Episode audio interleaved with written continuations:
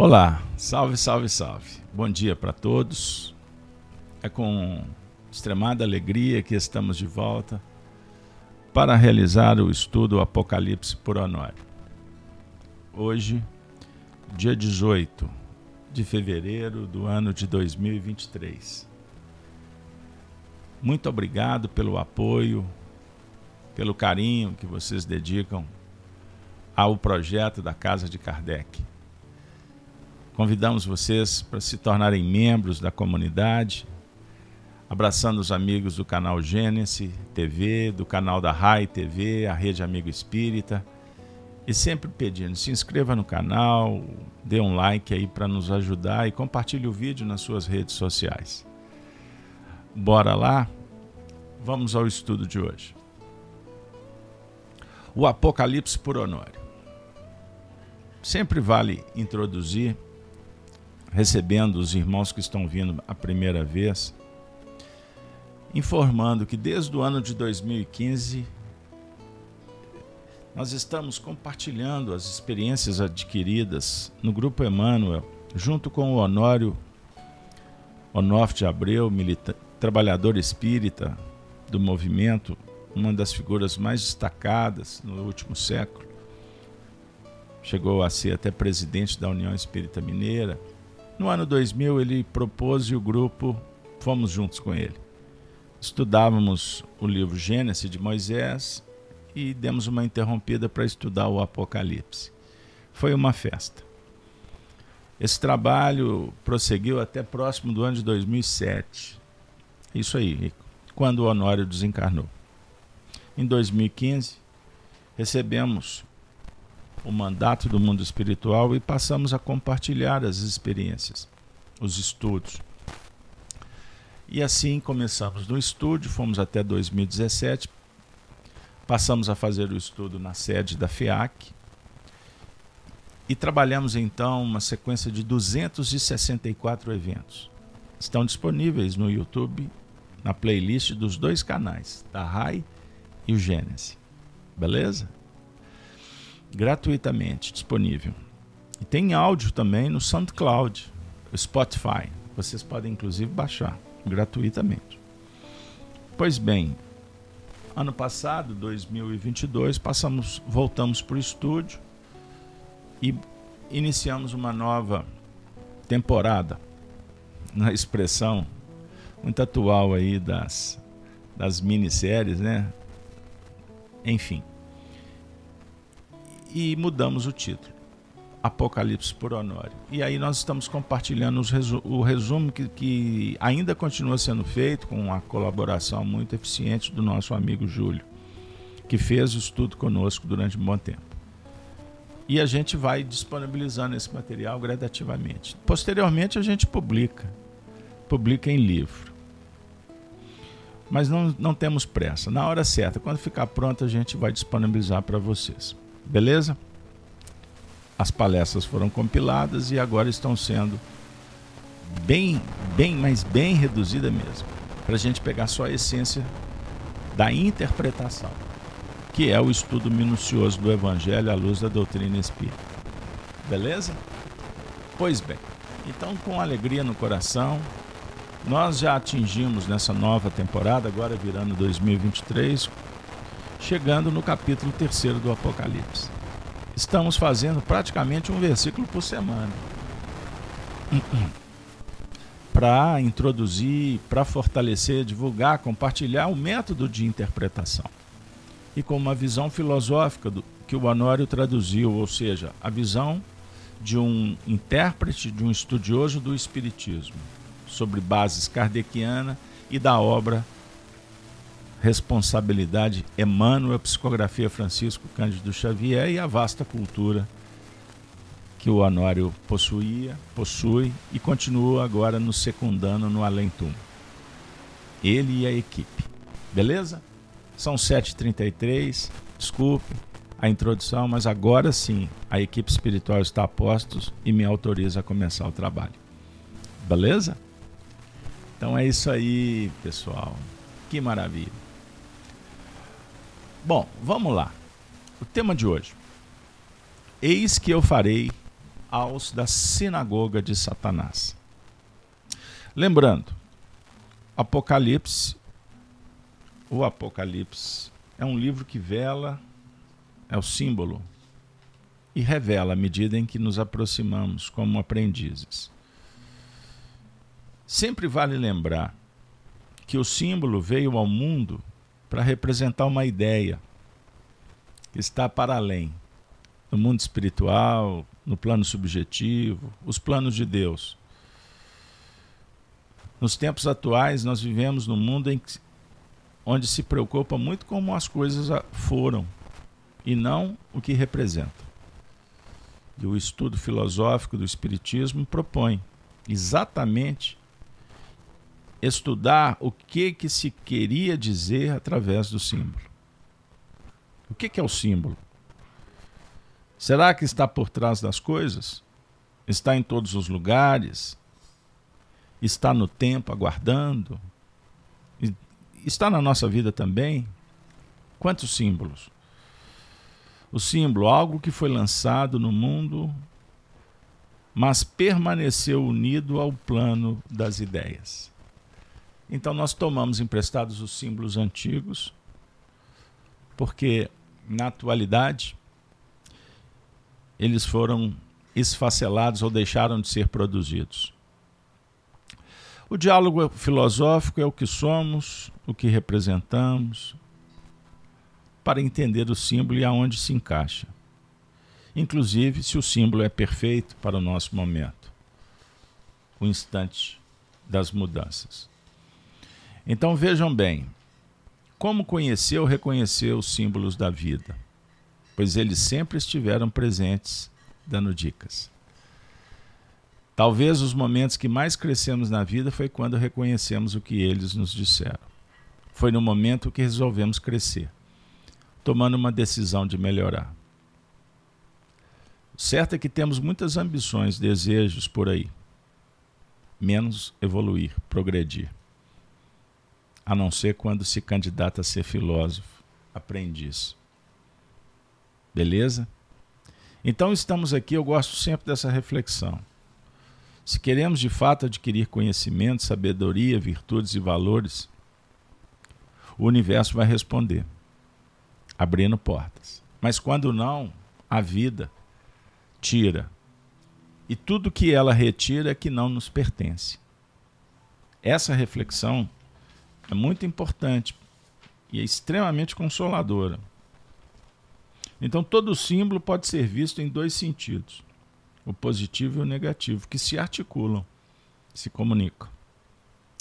Diferentemente conforme a situação para exemplificar o símbolo horizontal e o vertical. O horizontal pode significar repouso, gravidade, mas pode representar expansão e abrangência. O vertical significa ir para cima ou ir para baixo. Ambos podem ser vistos como sinal de libertação ou limitação, conforme uma situação concreta e na situação concreta, a vivência. Vivência sugere percepção, conhecimento, fixação, despertar da consciência. Consciência é um diálogo com o aqui e agora. A inconsciência é o passado, a superconsciência é o futuro. A nossa mente lida com o passado os nossos egos lidam com o futuro. Mas a consciência é que dá a nota, a nota que pode transcender ou amarrar. Apocalipse é a revelação de Jesus Cristo, a qual Deus lhe deu para mostrar aos seus servos as coisas que brevemente devem acontecer. E pelo seu anjo as enviou e as notificou a João, seu servo na ilha de Patmos. Sejam bem-vindos a essa aventura de hoje. Bora lá? Nós vamos iniciar, como sempre fazemos, com a leitura do capítulo terceiro, dos primeiros versículos. Ah, vale ainda recordar que na última semana, o evento 45, O tema foi: Guardastes minha palavra e não negastes o meu nome. Recordaram? É isso aí. Então vamos lá. Vamos fazer a leitura. Aqueles que gostam de acompanhar, disponibilizo em tela. Opa, primeiro versículo. E ao anjo da igreja que está em Sardo, escreve. Vale lembrar ainda, vejam como é desafiador começar, para sintonizá-los. A quinta carta à igreja de Sardo. É isso? É. A quinta carta. Então nós estamos trabalhando nessa nesse, nesse capítulo as duas últimas cartas, as três últimas, né? A igreja de Sardo, a igreja de Filadélfia e depois vamos trabalhar a igreja de Laodiceia. Então, para eu vou dar um salto, me desculpe. Vou ler a partir da igreja que nos importa. E ao anjo da igreja que está em Filadélfia, escreve: Isto diz o que é santo, o que é verdadeiro, o que tem a chave de Davi, o que abre e ninguém fecha, e fecha e ninguém abre. O verso da última semana. Eu sei as tuas obras Eis que diante de ti pus uma porta aberta e ninguém a pode fechar, tendo pouca força. Guardastes a minha palavra e não negastes o meu nome. Agora o verso de hoje. Eis que eu farei aos da sinagoga de Satanás aos que se dizem judeus e não são, mas mentem. Eis que eu farei que venham e adorem prostrados a teus pés, e saibam que eu te amo. Que maravilha! O Cristo interno conversando conosco, com a nossa persona a voz da consciência. A voz que nesse momento do Apocalipse clama como a de João Batista. Voz do que clama no deserto. É o dia do Senhor, endireitai as veredas. A voz do Cristo planetário. Jesus manifesto, manifestado. Ele fala para você, para o discípulo João compartilha, o médium. Eis que eu farei aos da sinagoga de Satanás. Vamos trabalhar. O farei, a voz que determina. Endereçado a uma sinagoga que representa um fulcro, seus frequentadores, é aqui o sistema o antissistema. Sempre vocês vão ouvir por aí a, a expressão sistema. No Apocalipse nós temos mais um ingrediente, o sistema e o antissistema. O sistema, a voz de Deus que promove o progresso.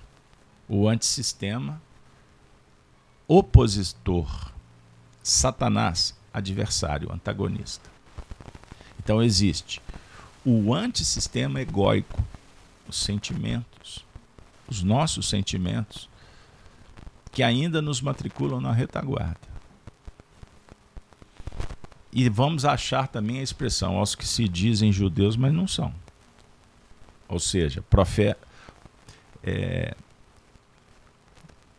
proliferam mensagens em desacordo com que realmente são. Então, o ingrediente sedução, mentira, jogo. E a voz determina: eis que eu farei que venham, que se curvem, adorem prostrados a teus pés e saibam que eu te amo. É o diálogo do pai com o filho. Eu te amo. Essa expressão eu te amo no Apocalipse, ela é rara. Porque o momento do Apocalipse é das mudanças. O eu te amo vai lá atrás, vem junto. Mas na hora do testemunho, nem sempre ouvimos, porque estamos com a atenção no trabalho. Mas o desafio é o coração jamais perder a conexão com o amor de Deus. Percebam bem. Então nós vamos ficar por aqui e vamos então partir para a segunda parte do evento, depois da leitura mesmo, a interpretação de hoje eu, eis que eu farei aos da sinagoga de Satanás. O verso é esse, e agora deixa eu chegar pertinho de vocês. É isso aí. Vamos trazer o anório. O verso hoje é pequeno, mas tem muito serviço. Não se preocupe. Seja bem-vinda, você que chegou agora. Seja bem-vindo, amigo. Bora lá. Muito obrigado por estar me chamando para viajar com você. Ou para entrar na sua casa, você que já está no feriado. Eu não tenho dúvida que ninguém aqui está na folia. Não é? Deixa a folia para depois ou para outros. Vamos lá. Nós vamos é celebrar a vida e não a morte. Na festa que a carne nada vale. Eis que eu farei aos da sinagoga de Satanás. Afirma Honório. São aqueles elementos que já devidamente informados, mas ainda presos às convenções puramente personalísticas. Estão em processo de crescimento lento, até de algum modo estagnado e que conjugam sua luta de afirmação ao lado dos próprios gentios. Tem um lance positivo na própria estrutura magnética do tempo. Mas apesar de tudo, é Satanás que impera na nossa intimidade. Sentimentos egóicos. Vejam que interpretação valiosa sintética, mas já dá a dica de um dos pontos fundamentais dessa carta. O diálogo ele tem que ser aberto. O espiritismo vem para o povo. A filosofia espírita disseca, abre e faz acontecer o que o símbolo guardava. Por isso que nós lançamos mão dos símbolos antigos, porque faltava chave. E agora chegou a hora. Por isso que Emmanuel tem uma bela página intitulada é, é, Divino Amigo Vem. Instruções psicofônicas. Ele fala assim, através do Chico e o Arnaldo nos ajudou para chegar para a gente. Arnaldo Rocha. Tu que nos destes no tempo, o sábio condutor de nossos destinos, faze-nos entender a bênção dos minutos a fim de não perdermos o tesouro dos séculos. Porque o tempo, Senhor, guardando-nos a alma, nos braços das horas incessantes, embora, embora nos amadureça o entendimento, não nos ergue da terra ao encontro de, de ti.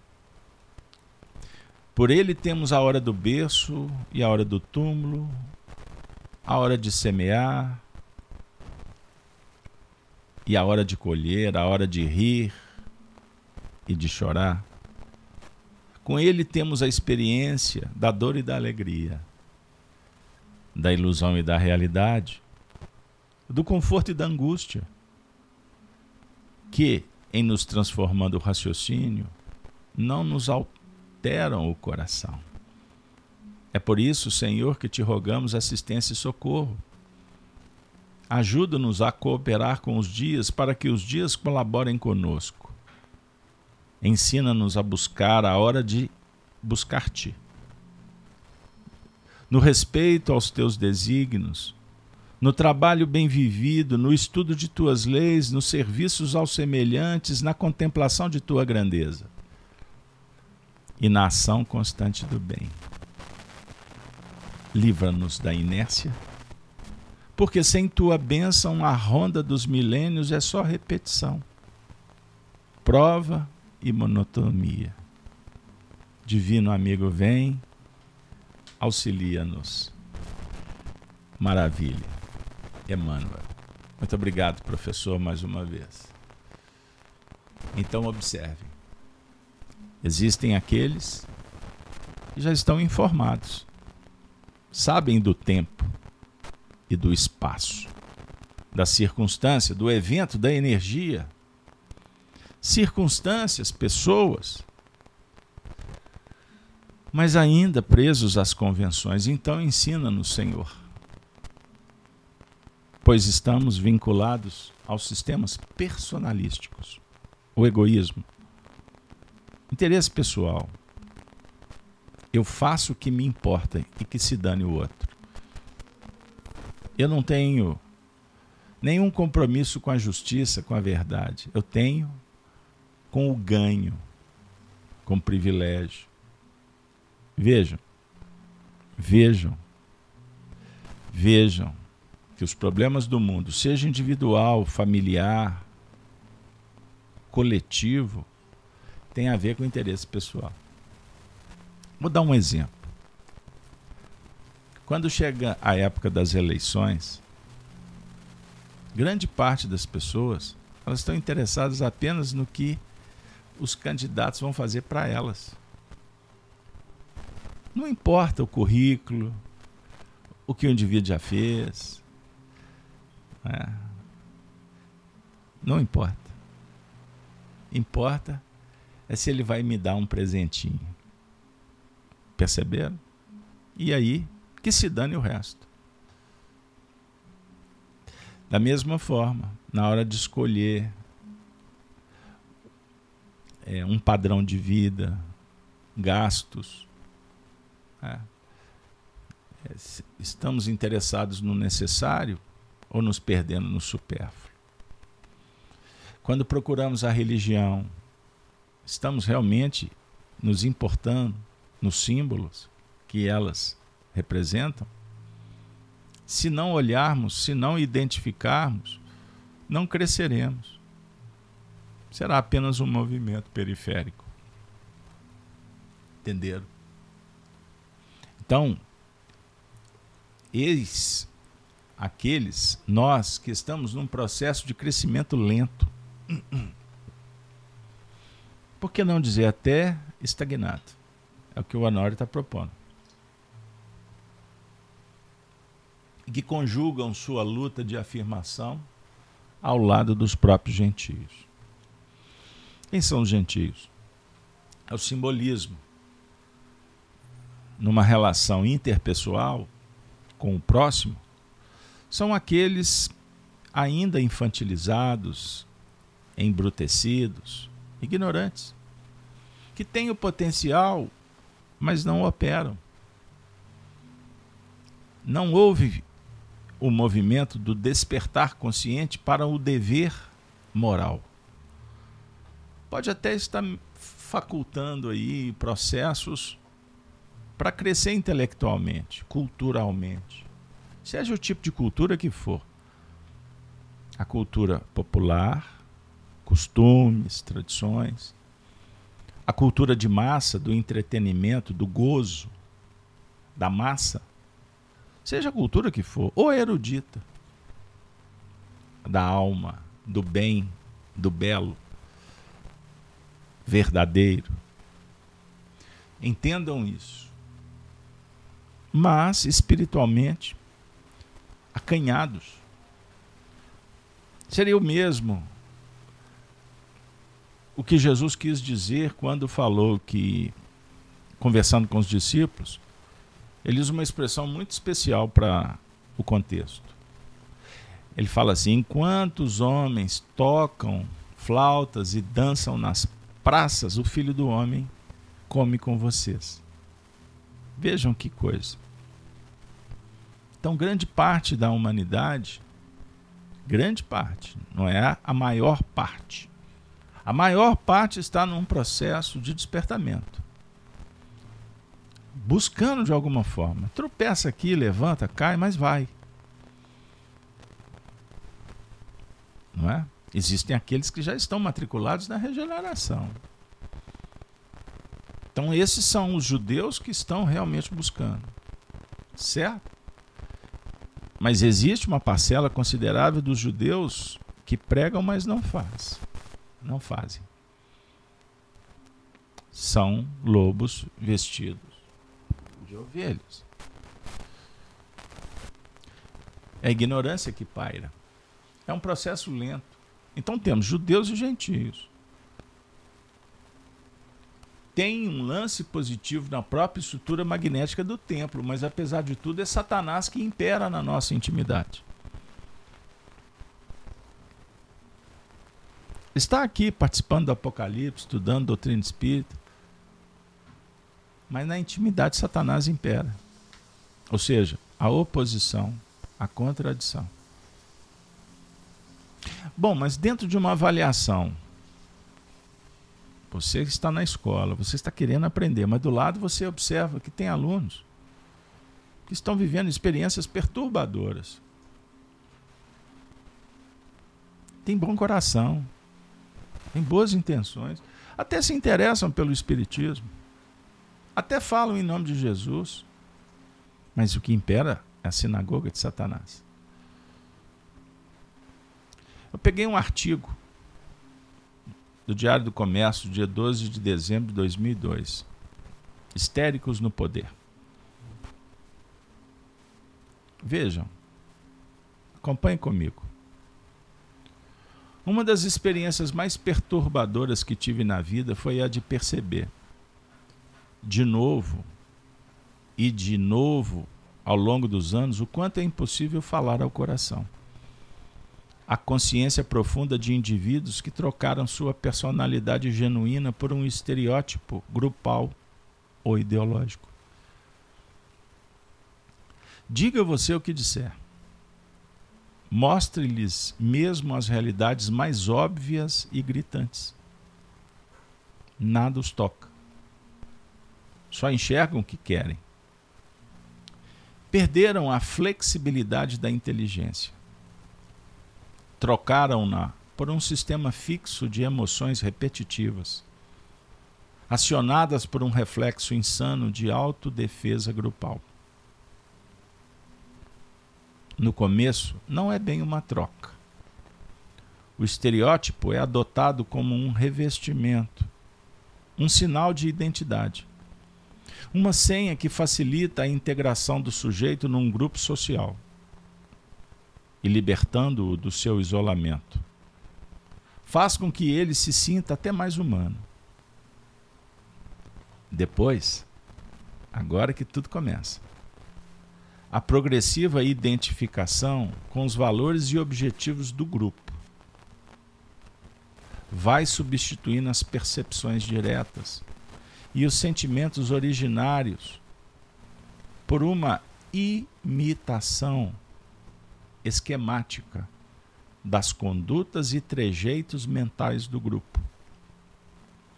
Até que a individualidade concreta, com todo o seu mistério irredutível, desapareça sob a máscara da identidade coletiva. Essa transformação torna-se praticamente inevitável quando a unidade do grupo tem uma forte base emocional. como acontece em todos os movimentos fundados num sentimento de exclusão, entre aspas, discriminação, entre aspas, ideologias similares. Excluindo, excluindo, é lógico, os casos efetivos de perseguição, preconceito, nada disso. A simples reação a um estado de coisas objetivamente perigoso não implica nenhuma deformação da personalidade. Ao contrário, quanto mais exageradas e irrealistas são as queixas grupais, tanto mais facilmente elas fornecem ao militante, ao membro da tribo, de identidade pessoal, precisamente porque não tem outra substância, exceto a ênfase mesmo no discurso que as veicula. A dessensibilização da consciência profunda corresponde, em contrapartida, a uma hipersensibilização de superfície, uma suscetibilidade postiça, uma predisposição a sentir-se ofendido ou ameaçado por qualquer coisinha que se opõe à vontade do grupo. No curso desse processo, é inevitável que o amortecimento da consciência individual traga consigo o decréscimo da inteligência intuitiva. As capacidades intelectuais menores, puramente instrumentais, como o raciocínio lógico, verbal ou matemático, podem permanecer intactas. Mas o núcleo vivo da inteligência, que é a capacidade de aprender num relance o sentido da experiência direta, sai completamente arruinada, às vezes para sempre. A partir daí, qualquer tentativa de apelar ao testemunho interior destas pessoas está condenada ao fracasso. A experiência que elas têm das situações vividas tornou-se opaca, encoberta sob densas camadas de interpretações artificiais cujo poder de expressar as paixões grupais serve como sucedâneo hipnoticamente convincente da percepção direta. O indivíduo, entre aspas, sente que está expressando a realidade direta quando o seu discurso coincide com as emoções padronizadas do grupo, com os desejos, temores, preconceitos e ódios que constitui o ponto de interseção, o lugar geométrico da unidade grupal. O mais cruel de tudo é que, como esse processo acompanha para e passo o progresso do indivíduo no domínio da linguagem grupal, são justamente os mais lesados na sua inteligência intuitiva que acabam se destacando aos olhos de seus pares e se tornando os líderes do grupo. Um grau elevado de imbecilidade moral coincide aí com a perfeita representatividade que faz do indivíduo porta-voz por excelência dos interesses do grupo.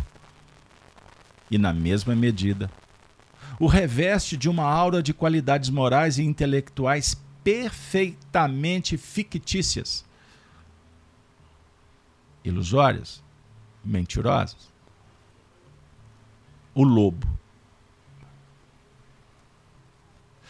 Não conheço, não conheço, não conheço outra teoria mais convincente que justifica um quadro clássico de histeria.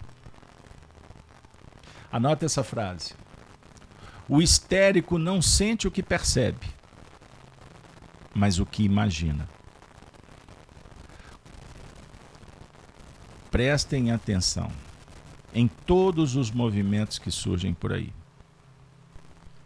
É evidente que o senso natural das proporções foi substituído pelo hiperbolismo retórico do discurso grupal, que no teatro de sua mente vale como reação genuína à experiência direta. Sensacional. Sensacional. Eu vou resumir. A raiz de todo diálogo é a desenvoltura da imaginação e não da realidade, que transita livremente entre as perspectivas opostas, como a de um espectador de teatro que sente como se fossem suas as emoções de cada um dos personagens em conflito. Essa é também a base do amor ao próximo e de toda a convivência civilizada.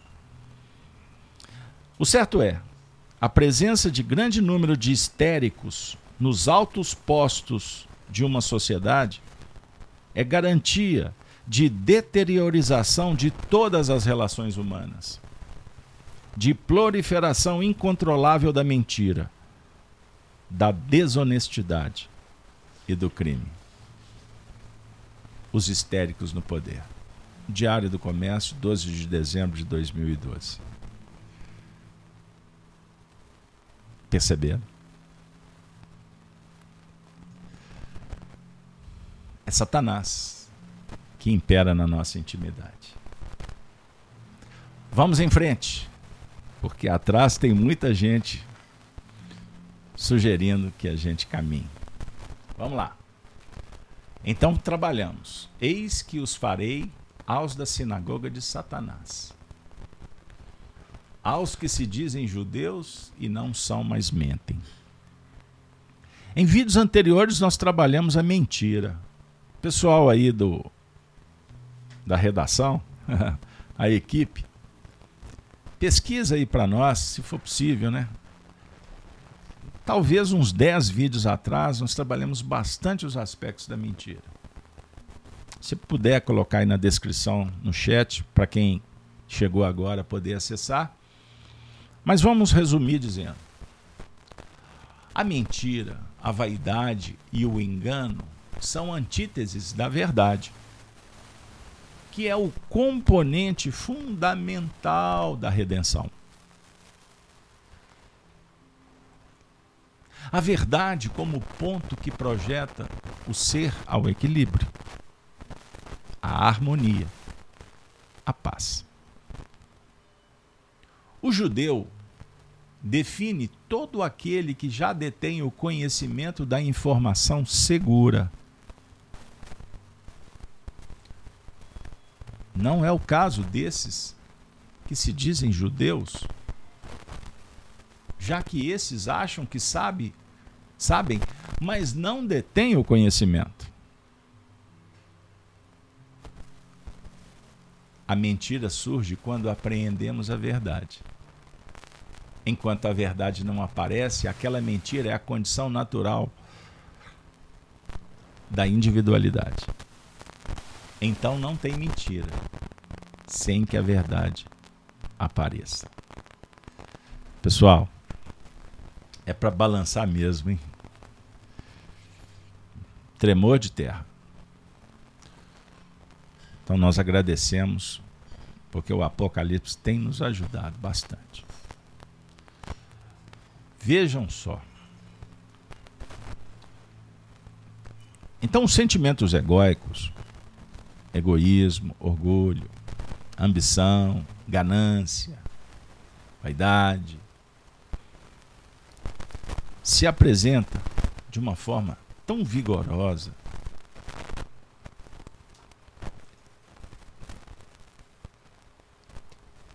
que dialoga com tantas outras imperfeições. De vez em quando eu trago essa imagem. Vou, vou disponibilizar porque expressa inveja, apego, medo, orgulho, violência, egoísmo. Essa é a face evidente do ego, o desamor. A raiva, o egocentrismo, autopunição, indiferença, acomodação, tristeza. Autoritarismo, astúcia, infelicidade, angústia, rebeldia, melancolia, insegurança, crueldade, frustração, dependência, ansiedade, revolta, desespero, inaceitação, rebeldia, desarmonia, desrespeito, irritação, vaidade, culpa. Se vocês observarem essa imagem, a cor rosa, que está sendo denominada como a face evidente do ego, quando nós operamos com esses sentimentos, nós impedimos que a essência, o ser consciencial, o amor, o Cristo interno, se manifeste. Isso tudo gera doenças psicossomáticas. Agora, o interessante, porque em nível da psicologia transpessoal, nós temos ainda a face mascarada do ego. Então temos o ego como a face evidente, que são as imperfeições listadas, mas há também uma face do ego que é mascarada. Vou compartilhar com vocês. Que também impede a manifestação da essência. Então, repetindo, essa é a face evidente. Agora, a face mascarada, que pode ser tratada como pseudo-amor. São camadas, camadas da personalidade. Então vamos listar quais são as faces, a face mascarada. As pseudos virtudes. Negação, puritanismo, fanatismo, vitimização, euforia, alfanismo, salvacionismo, projeção, dependência, racionalização, perfeccionismo, identificação, deslocamento da realidade, fugas. Perceberam? Então nós temos o centro essencial, o amor. Temos a face evidente do ego e a face mascarada do ego. Entendam isso. Como o assunto é complexo. E nós temos que, naturalmente, trabalhar essa mentira, vaidade, esses sentimentos egóicos, os evidentes e os mascarados, como componentes que precisam ser trabalhados para que haja redenção. Então encontramos no Evangelho segundo o Espiritismo a fé como base de todas as virtudes. A fé é que vai fundamentar o progresso moral. E quando ela é racionalizada, raciocinada, cognitiva e sentida, ela vai nos ajudar a sentir a importância da perpetuidade, do progresso, da dignidade, essa fé vai nos ajudar, sob o ponto de vista da sanção da lógica. Existe a lógica pessoal e a lógica celestial. Elas precisam de estar em harmonia, porque quando a minha verdade contrapõe, disputa, relativiza a verdade divina de Deus, o caos se instaura o desrespeito, a confusão. Então, sem a fé, o direito é dado pela força, o dever por constrangimento. O homem dissolve com a matéria o prazer. Vaidade, egoísmo, orgulho, separatividade, tudo isso entra em cena. Percebam bem. Então a fé é que vai justificar a fraternidade, a caridade. E vai nos apresentar o amor como essência, que resume toda a doutrina de Jesus, que é o sentimento por excelência. Conforme uma definição no Evangelho segundo o Espiritismo. O amor como sol interior. Vejam, que maravilha! Sol interior. Então é um sol que nos emula, que nos aquece, que esclarece, para que nós possamos caminhar promovendo o bem. E o bem, naturalmente operacionalizado, ele vai projetar o belo e dialoga com a justiça, que é a verdade. Então, quando trouxemos a reflexão sobre a histeria, a histeria no poder, aonde nos deparamos com uma doença em que o indivíduo não sente o que percebe, mas o que imagina. Porque um percentual considerável da humanidade está descolada de si mesmo. Está doente. Portanto, enganada. Profundamente iludida. Por que viemos aqui? Porque já percebemos o seguinte: que todos estão, o mundo inteiro, todas as pessoas estão tentando acertar. Estão em busca do bem. Mas de acordo com a posição espiritual, o nível de ignorância, a obra é muito imperfeita.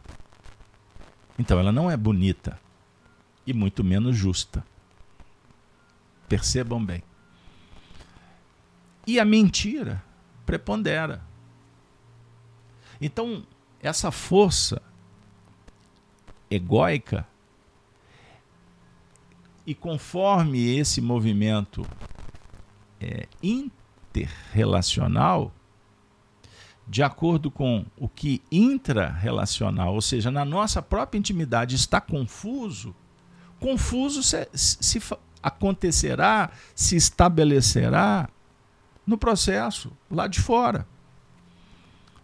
Então não dá para a gente pensar em solução de continuidade a curto prazo. E não foi meramente por acaso que trouxemos Emmanuel falando em oração: Senhor, tu que nos destes no tempo, o sábio condutor de nossos destinos, faze-nos entender a bênção dos minutos a fim de não perdermos o tesouro dos séculos. É uma oração da humildade da resignação, da coragem, da perspicácia, da adequação. Ou seja, trabalhar as virtudes que vão fazer com que o amor aconteça. Pensem nisso. O ser essencial precisa de ser estudado. Agora essa imagem fica perfeita no diálogo. Temos que trabalhar a autoconfiança, a coragem, a autoestima, solidariedade, tolerância, indulgência, tranquilidade, benevolência, paciência, flexibilidade, equilíbrio, fraternidade, calma, perdão, confiança, humildade, bondade, caridade, harmonia, serenidade, aceitação, alegria.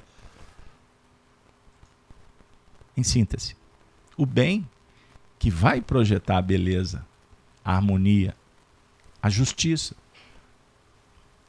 compreenderam como trabalhar na igreja de Satanás? Com os opositores que estão dentro de nós mesmos? Compreenderam, gente? O assunto é muito importante. Agora, vale ainda ressaltar com o Honório. Enquanto o amor nas expressões das virtudes não aparece, ou seja, a verdade, a mentira é condição natural do indivíduo. Aí a gente vai entender por que, que o histérico não sente o que percebe, mas o que imagina. O que, que significa isso? Na prática, alguém diz para você assim: deixa eu pegar um exemplo. O rei da França é careca. Bom, a sua memória acionou.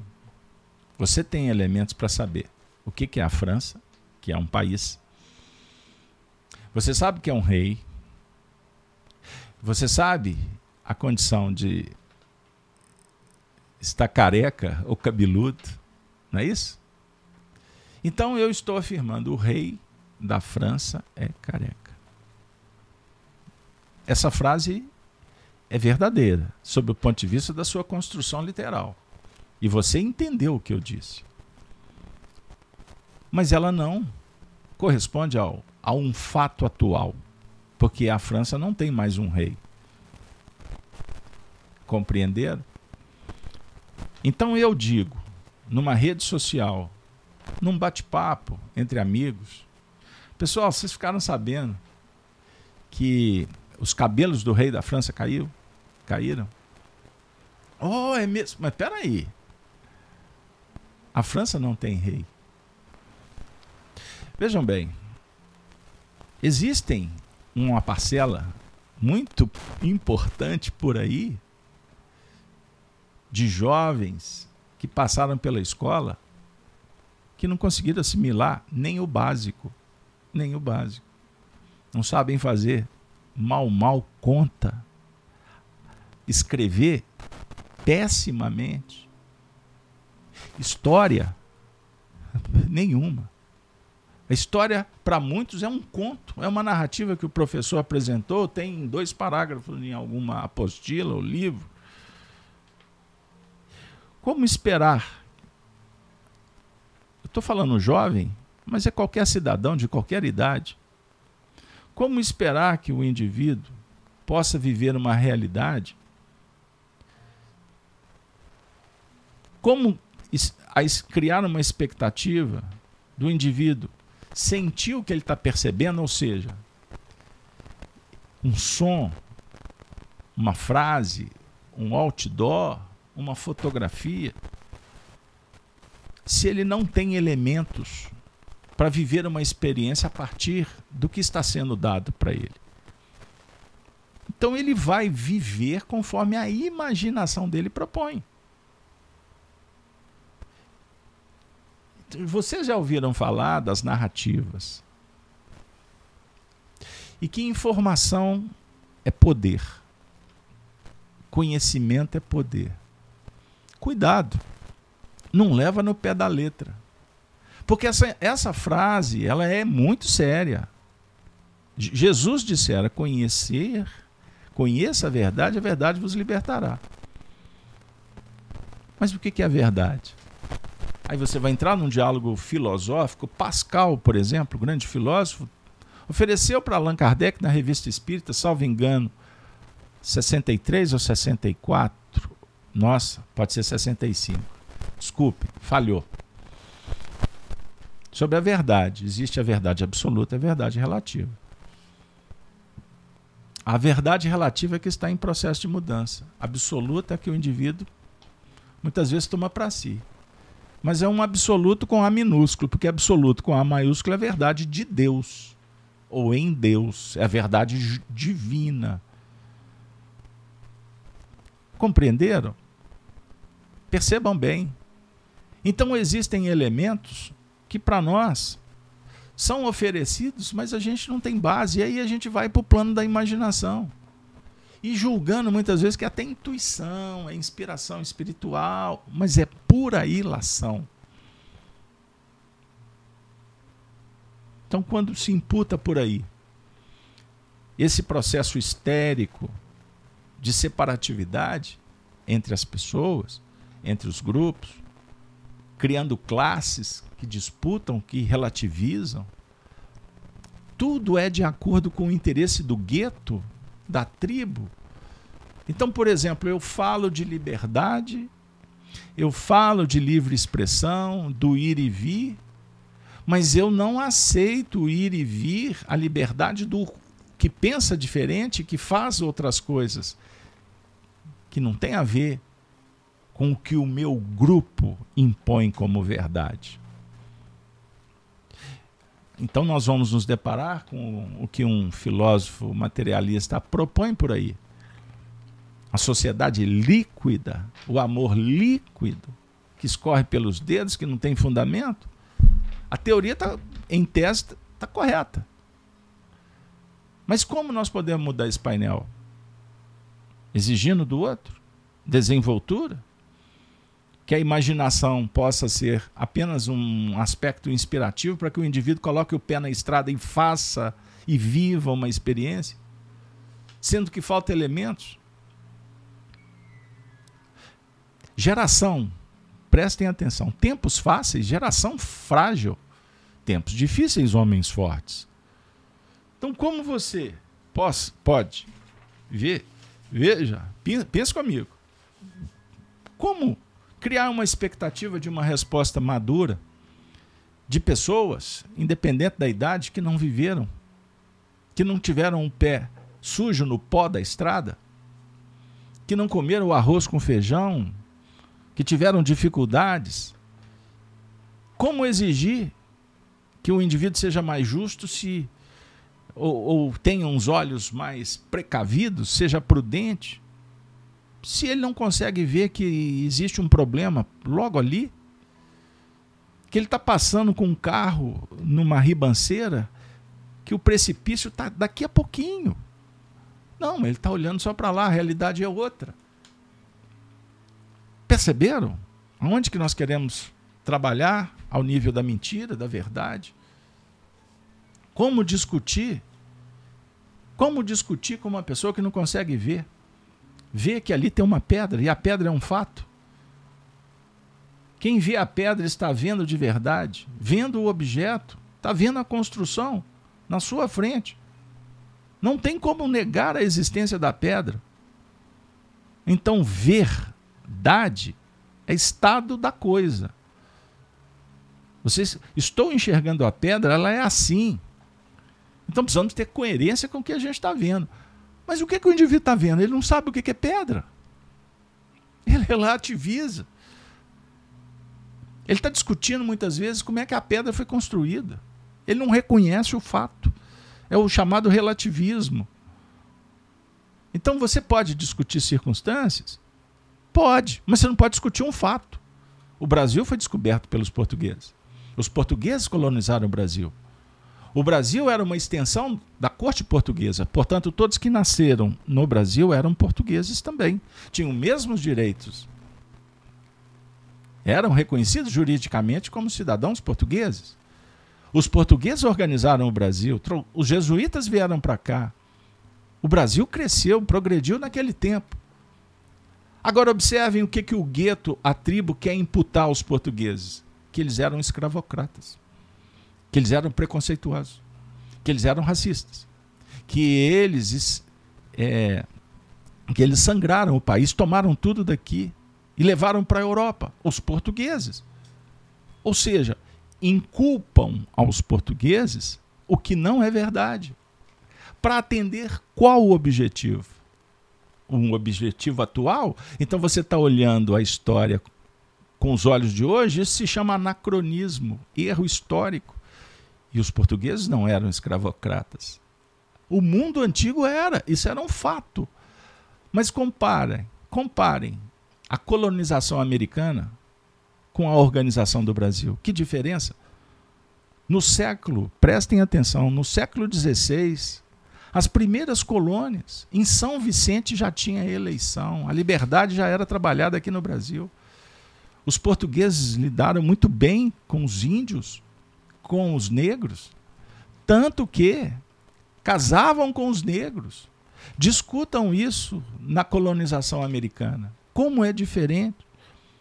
Mas cada povo, cada história, cada época, ela faz parte de um processo evolutivo. É isso que esta geração, esse mundo atual materialista dialético impositivo, e que sugere que as pessoas se tornem histéricas, doentes, quer imputar como narrativa definitiva e verdadeira. Portanto, nós podemos depreender que a história que você leu não é a verdadeira. E, aliás, discute a teoria da história. O Brasil tem uma história? Não, o Brasil não tem uma história, o Brasil é um Estado. Existem histórias particulares. Cada um viveu aqui.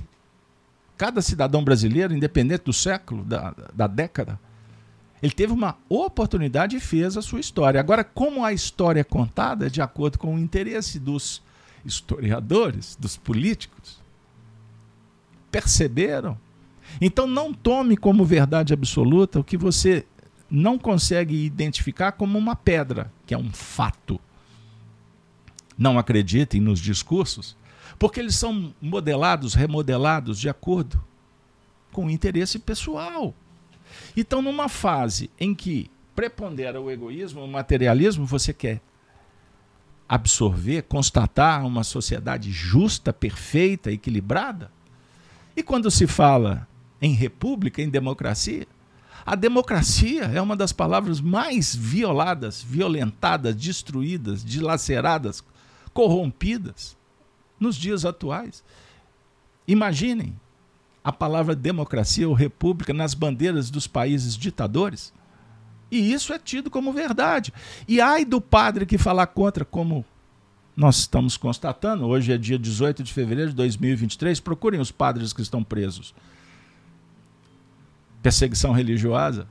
Quem persegue pode se dizer defensor da liberdade? E os discursos são esses.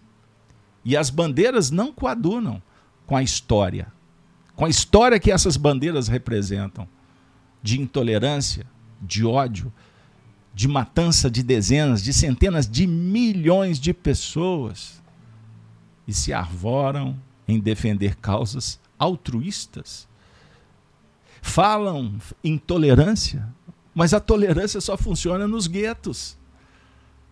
É se o indivíduo participa daquele cenário, se ele protege o grupo. Então, com os outros não há, não há tolerância. Há indignação, frieza. Ou vocês, como que nós podemos pensar em misericórdia para os tiranos?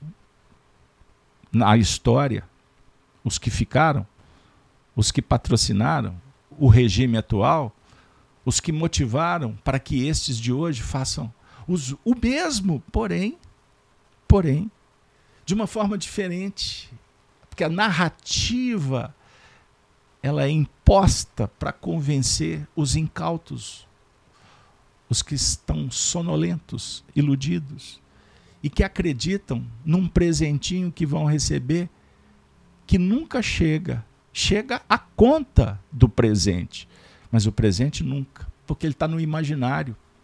O imaginário move as massas. Por isso, a guerra cultural bombardeou o imaginário coletivo e implementou todo esse sistema materialista, uns contra os outros. Jesus previu. Eis o ponto, eis a verdade que não aparece, porque os homens não procuram essa verdade. Basta você abrir o Apocalipse, Basta, por exemplo, você mergulhar em Mateus, no capítulo 24, quando Jesus, falando do templo, disse: Acautelai-vos que ninguém vos engane. Prestem atenção, porque muitos virão em meu nome dizendo: Eu sou Cristo, e enganarão a muitos. Você vai enganar? É o jogo da serpente, do dragão, do dragão vermelho. E ouvireis de guerras e de rumores de guerra. Olhai não vos assustei, porque é mister que tudo isso aconteça, mas ainda não é o fim. Já ouviram falar da teoria do caos? O caos é, sim, promovido para que os que promoveram se apresentem como os solucionadores do, do caos. Passam a ter poder, o domínio aumenta, o dividir para imperar do Império Romano. Porquanto se levantará nação contra nação, reino contra reino, e haverá fomes e pestes e terremotos em vários lugares. E aí? Já pensastes nisso? Mas todas essas coisas são princípio. Princípio. Não é o fim. Princípio de dores. Então vos hão de entregar para serdes atormentados. Prisões, delações, perseguições. Matar-vos-ão e sereis odiados de todas as gentes por causa do meu nome.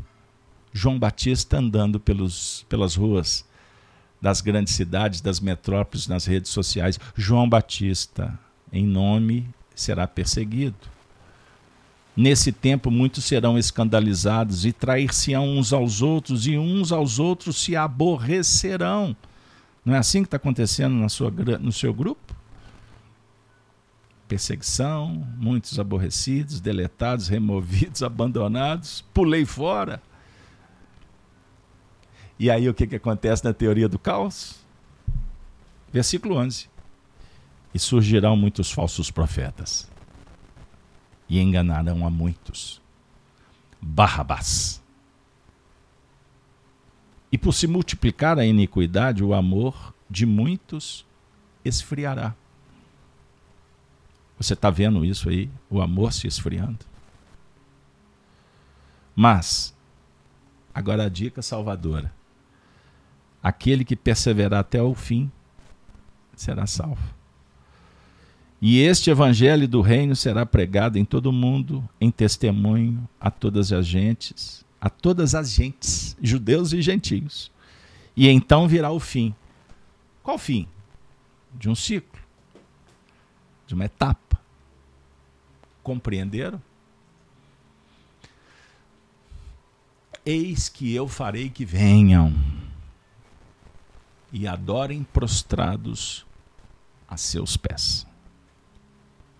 Mecanismo da evolução. Porque aquele que perdeu a chance de ser orientado ontem poderá ser orientado por outros personagens hoje. Então, esses elementos virão para serem devidamente clarificados, orientados por outros elementos, no contexto da oportunidade que se repete reencarnação, ir e vir, morrer, tornar a, a nascer, quantas vezes forem necessárias, Allan Kardec. Por outro lado, também representando o grupamento gentio que está aproximando dos espíritos mais velhos para a apreensão do conteúdo. Então, os gentios, almas histéricas, doentes, desarmonizadas, não queremos mais. Queremos a cura. Não queremos mais acreditar, por exemplo, quando alguém fala assim, choramingando, que levou mais chicotadas do que Jesus Cristo. O indivíduo que diz isso, ele literalmente não se enxerga.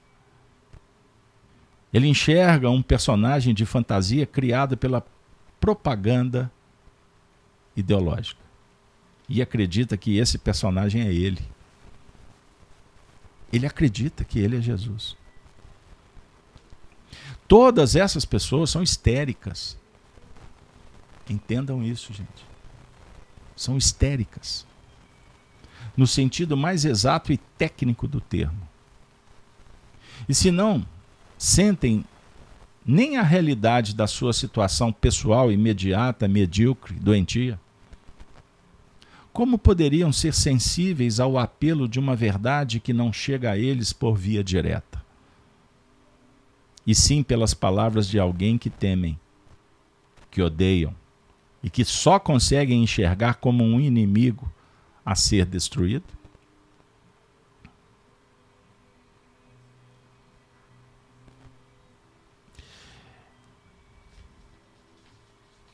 Respira fundo significa que João Batista, que representa a verdade, a bondade, o belo, para estes que se julgam vítimas e ao mesmo tempo os messias que vão resolver, eles estão enxergando uma fantasia que para eles é tudo na vida, é uma questão de sobrevivência. Não se dão conta tocam a imagem de Jesus, choram diante de uma missa ou de um sacerdote, conseguem mentir publicamente, mas porque no fundo acreditam na mentira. E a pior mentira é mentir para si mesmo. Isso caracteriza um estado doentio, que já aponta, já sinaliza a queda iminente. Porque não dá para sustentar por muito tempo. A verdade aparece. Então, quando você se sentir odiado, perseguido, Quando você perceber que alguém teme a sua presença. Preste atenção nisso. Que você incomoda e que você passa a ser enxergado como um inimigo a ser destruído. Estou falando sob o ponto de vista das relações interpessoais. Quando você perceber isso, não entre na sintonia da igreja de Satanás. Não perca tempo com Satanás, que é o antagonismo. Comece a observar aquele coração que você ama como instrumento de uma histeria. Ou diz histéricos porque costuma o indivíduo estar sendo, inclusive, médium de muitos espíritos histéricos, que acreditam que podem. É o sentimento de onipotência, de onipresença, ou seja, domínio. Isso é obsessão. Olha com bondade. Faça o acolhimento amoroso dessas, dessas almas, sabendo que toda doença tem cura, tem tratamento. E que o que você não controla, você não pode ser submisso. E muito menos contaminado. Mantenha-te seguro. Você está no caminho. A ferida mais complexa que temos que tratar é a nossa. Para que você consiga ajudar para que Deus cure, para que Jesus atue, para que os bons espíritos intercedam pelas almas que amamos, mas que estão vivendo uma obsessão, uma pandemia moral, espiritual. Entenderam o que eu estou dizendo? No silêncio do dia a dia, como missionários que testemunham dentro dos próprios lares, confia, porque a batalha será vencida pelo Cristo, pelo Evangelho. Então não tema, não se sinta vítima. Cuidado para que você não seja contaminado pelo antissistema, porque o objetivo é que também você fique histérico, que você também acredite na ilusão, no fantasma que não existe. Compreenderam como que o assunto é complexo, aí nós vamos chegar na última expressão. E saibam todos que eu te amo. O Honório disse: para termos essa linha de relação com Deus e com o próximo, temos que ter autoridade perante o próximo e pequenez diante de Deus. Autoridade é conquistada. Pense nisso. autoridade moral, espiritual é conquistada, ela não é imposta. Faça a sua. Faça bem feito. Quem faz o que pode, faz tudo. Faça com amor. E eu vou deixar como para casa dever amoroso de casa. Isaías capítulo 49. Eu tinha até programado, mas com uma desconfiança que não ia dar, para ler para vocês alguns trechos do capítulo 49 do profeta Isaías, que vai falar da autoridade perante o próximo e a pequenez diante de Deus. Assim diz o Senhor. Rapidinho. Pode? Dá tempo? Vocês querem? Pode falar aí no chat. Dona Mirtes, Dona Núzia, o povo está todo aí. Vou ler rapidinho. Assim diz o Senhor, o Redentor de Israel, versículo 7.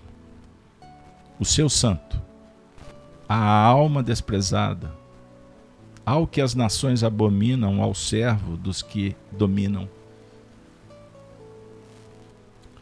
Os reis o verão e se levantarão. Os príncipes diante de ti se inclinarão por amor do Senhor, que é fiel. E do Santo de Israel que te escolheu. Assim diz o Senhor. No tempo favorável te ouvi, e no dia da salvação te ajudei, e te guardarei e te darei por conserto do povo para restaurares a terra e lhe dares em herança as herdades assoladas. Para dizeres aos presos: Saí. E aos que estão em trevas, aparecei. Eles pastarão nos caminhos e em todos os lugares altos terão o seu pasto. Nunca terão fome nem sede, nem a calma, nem o sol os afligirá, porque o que se compadece deles o guiará e os levará mansamente aos mananciais das águas. E farei de todos os meus montes um caminho, e as minhas veredas serão exaltadas. Eis que estes virão de longe, e eis que aqueles do norte e do ocidente e aqueles outros da terra, exultai, ó céus, e alegra-te, tu, terra, e vós, montes, estalai de júbilo, porque o Senhor consolou o seu povo, e dos seus aflitos se compadecerá. Mas Sião diz: Já me desamparou o Senhor, e o Senhor se esqueceu de mim. Pode uma mulher esquecer-se tanto do seu filho que o cria, que se não compadece dele, do filho do seu ventre? Mas ainda que esta se esquecesse, eu, todavia, me não esquecerei de ti. Eis que nas palmas das minhas mãos te tenho gravado. Os teus muros estão continuamente perante mim. Os teus filhos pressurosamente virão, mas os teus destruidores e os teus assoladores sairão para fora de ti. Levanta os teus olhos ao redor e olha. Todos estes que se ajuntam vêm a ti. Vivo eu, diz o Senhor, que de todos estes te vestirás como de um ornamento e te cingirás deles como noiva porque nos teus desertos e nos teus lugares solitários, e na tua terra destruída, te verás agora apertada de moradores, e os que te devoravam se afastarão para longe de ti. Até mesmo os filhos da tua orfandade dirão aos teus ouvidos: Muito estreito é para mim esse lugar, Aparta-te de mim para que eu possa habitar nele. E dirás no teu coração: Quem me gerou estes? Pois eu estava desfiliada e solitária, entrara em cativeiro e me retirara. Quem então me criou estes? Eis que eu fui deixada sozinha, e estes onde estavam? Assim diz o Senhor: Eis que lev levantarei a minha mão para todas as nações, e ante os povos arvorarei a minha bandeira, e então trarão os teus filhos nos braços e as tuas filhas serão levadas sobre os ombros. E os reis serão os teus aios, e as suas princesas, as tuas amas. Diante de ti se inclinarão com o rosto em terra e lamberão o pó dos teus pés. E saberás que eu sou o Senhor, e que os que confiam em mim não serão confundidos. Tirar-se-ia a presa ao valente? Ou os presos justamente escapariam? Mas assim diz o Senhor.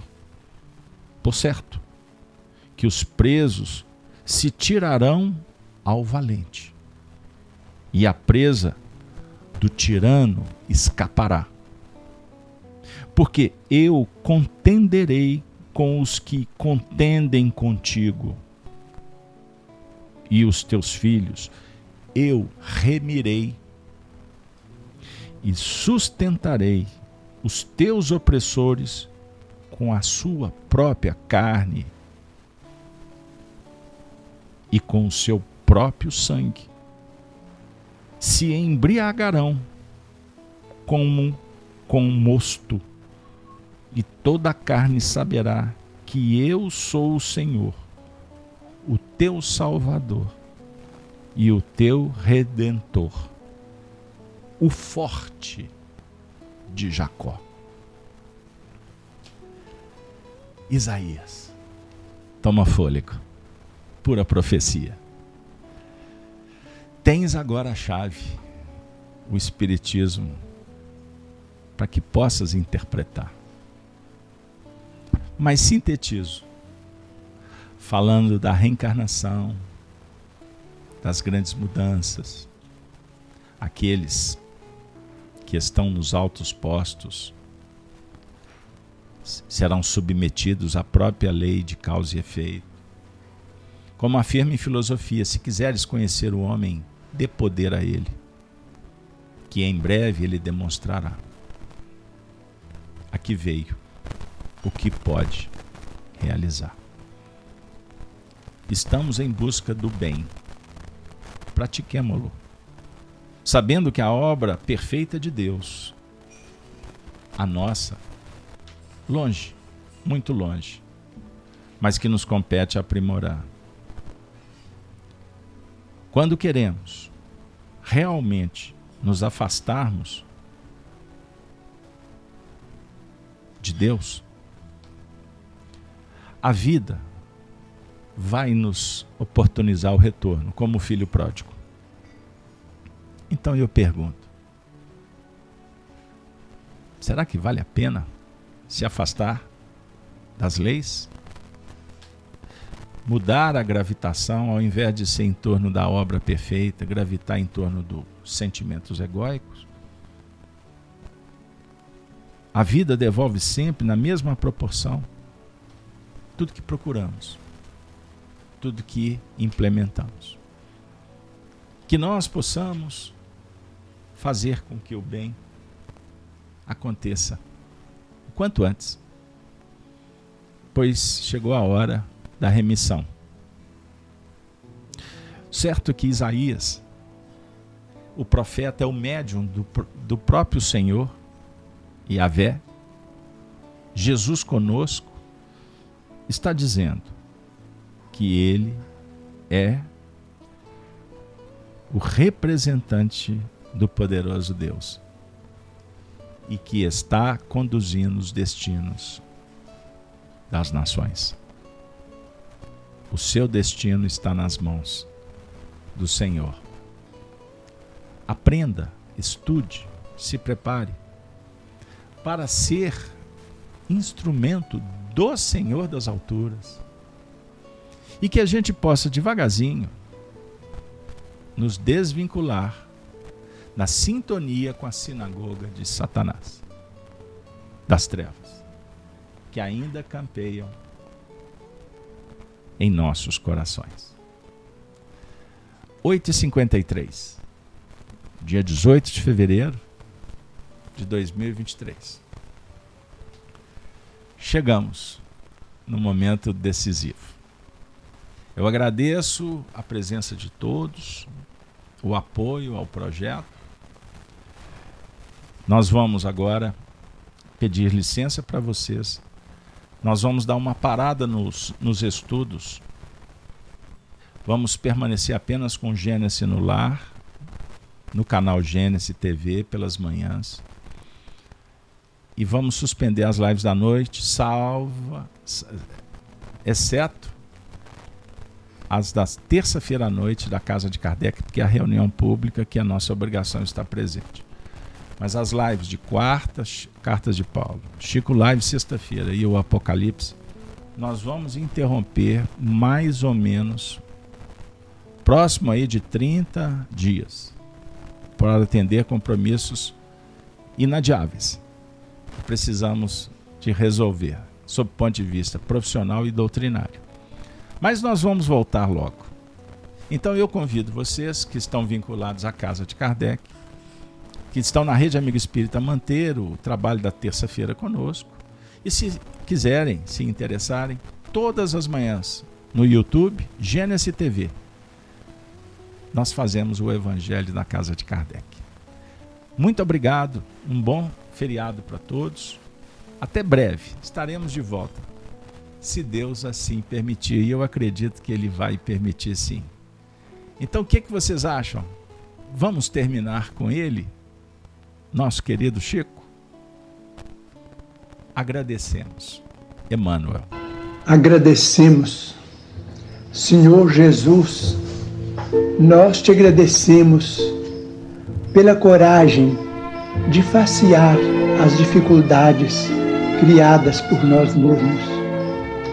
Pelas provas que nos aperfeiçoam o raciocínio e nos abrandam o coração, pela fé na imortalidade, pelo privilégio de servir, pelo dom de saber que somos responsáveis pelas próprias ações, pelos recursos nutrientes e curativos que trazemos em nós próprios, pelo conforto de reconhecer que a nossa felicidade tem o tamanho da felicidade que fizermos para os outros, pelo discernimento que nos permite diferenciar aquilo que nos é útil daquilo que não nos serve, pelo amparo da afeição no qual as nossas vidas se alimentam em permuta constante,